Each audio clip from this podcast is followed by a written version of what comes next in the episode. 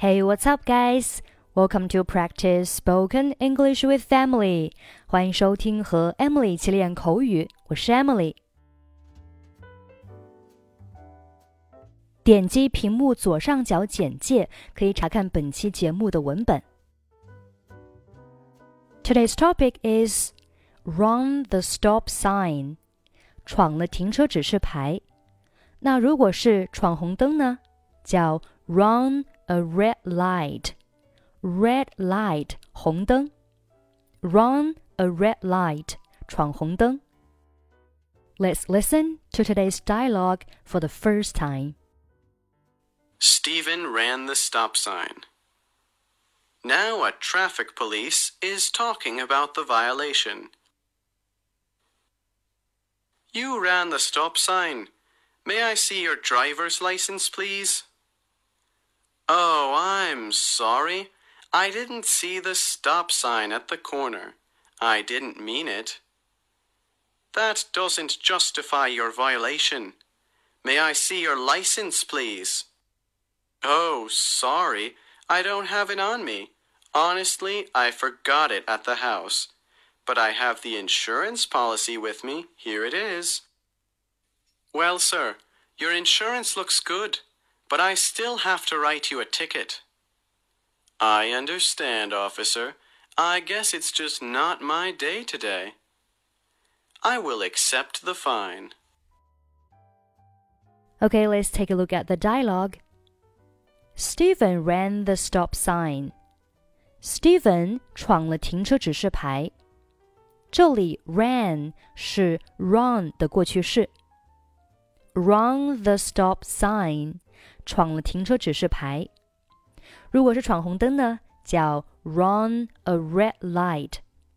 我们看下面例句：She was fined three hundred dollars for running a red light。她因为闯红灯被罚了三百美元。The driver ran a stop sign and was fined two hundred dollars。 一位司机闯了停车指示牌，被罚了两百美元。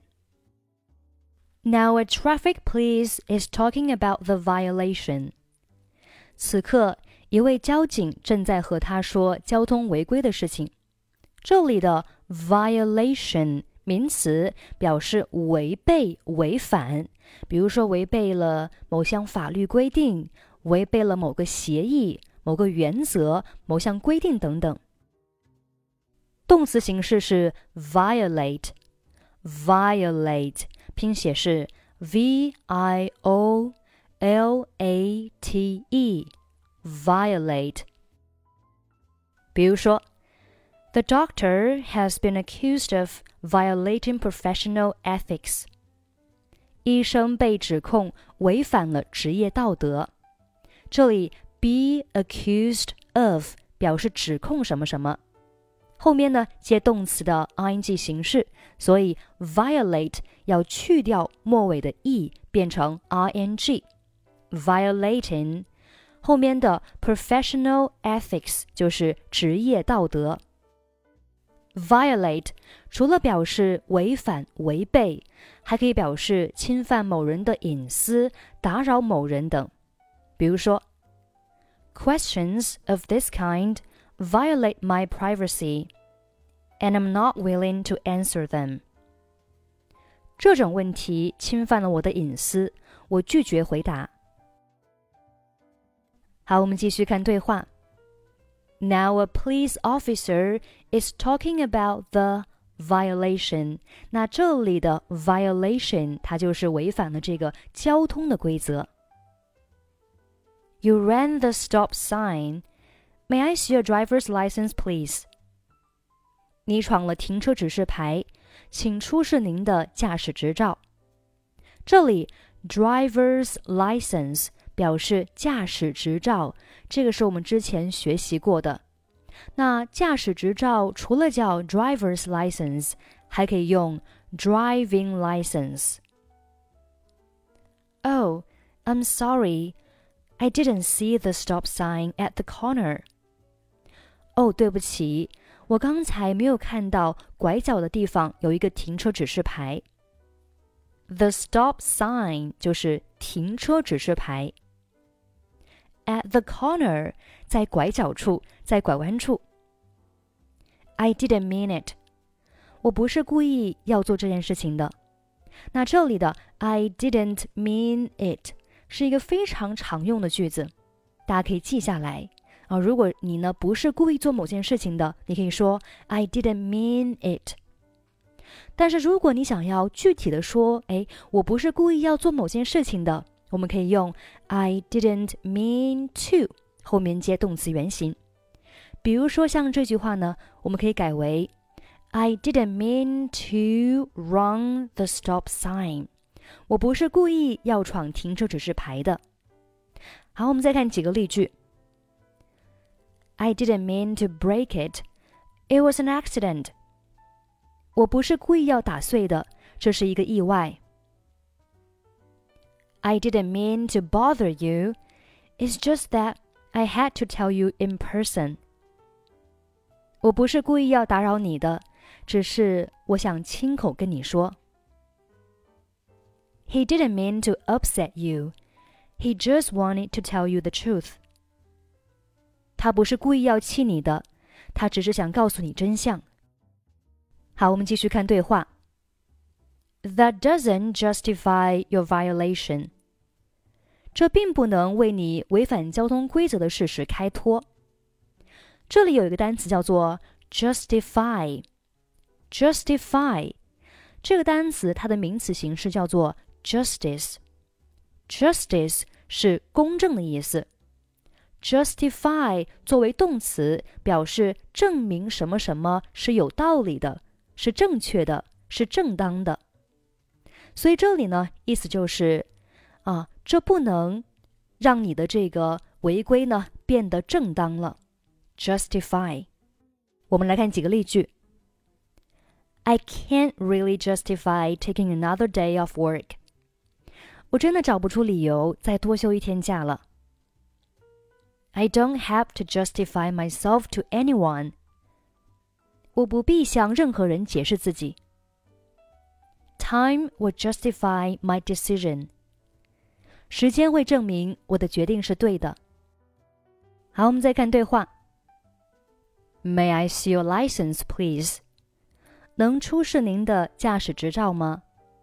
May I 表示我能怎么怎么样吗？是一种请求。 May I see your license？我能看你的驾照吗？其实这里呢，就是说呢，你能够出示你的驾照吗？Oh, sorry, I don't have it on me. 哦，对不起，我没带在身上。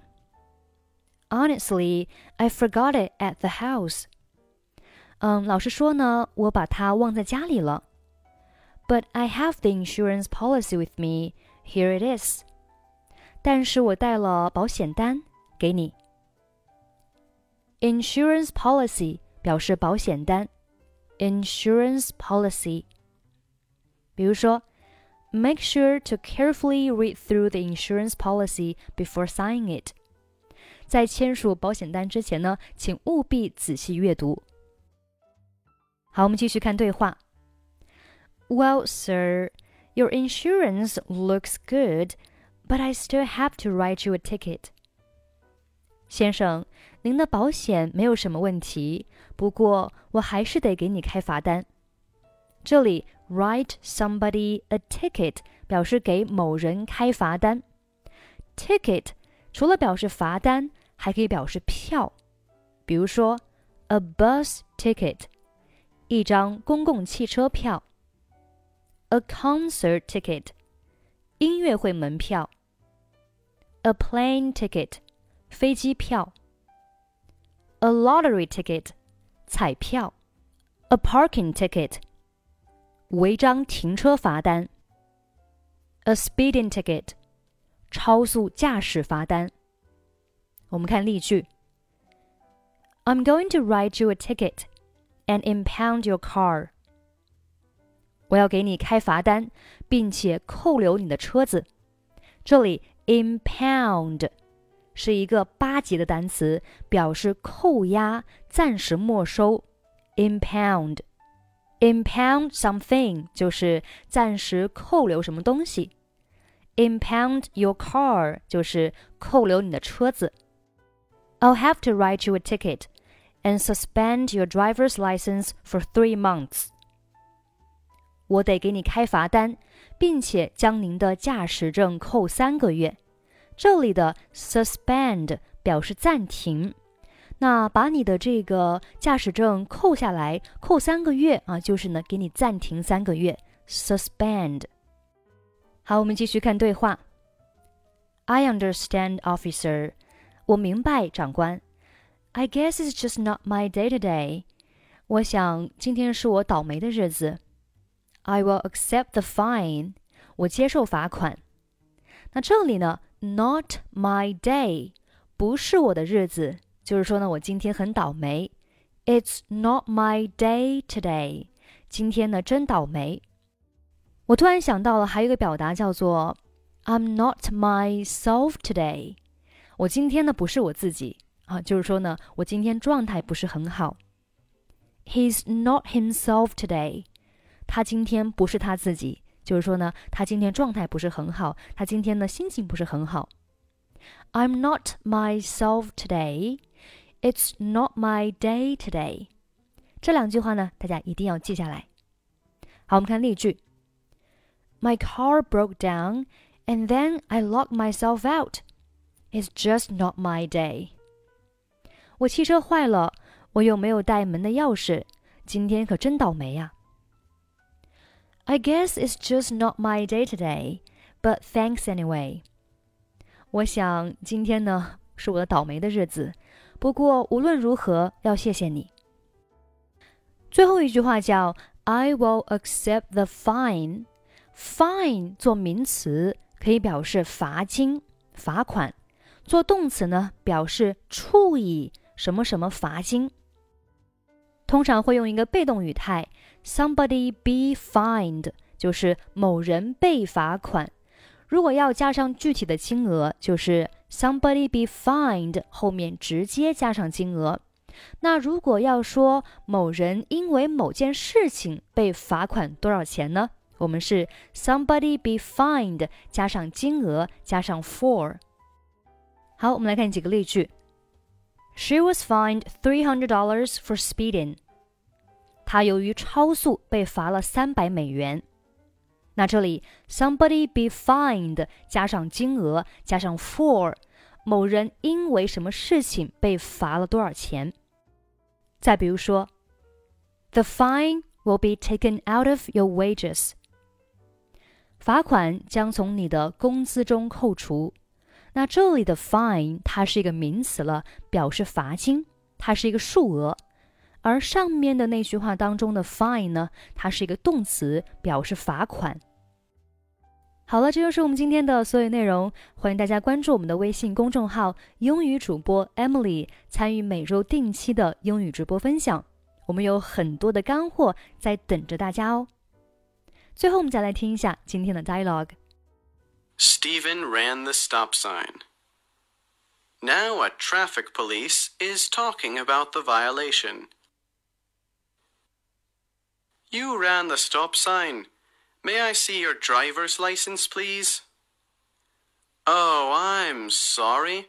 I didn't see the stop sign at the corner. I didn't mean it. That doesn't justify your violation. May I see your license, please? Oh, sorry. I don't have it on me. Honestly, I forgot it at the house. But I have the insurance policy with me. Here it is. Well, sir, your insurance looks good, but I still have to write you a ticket.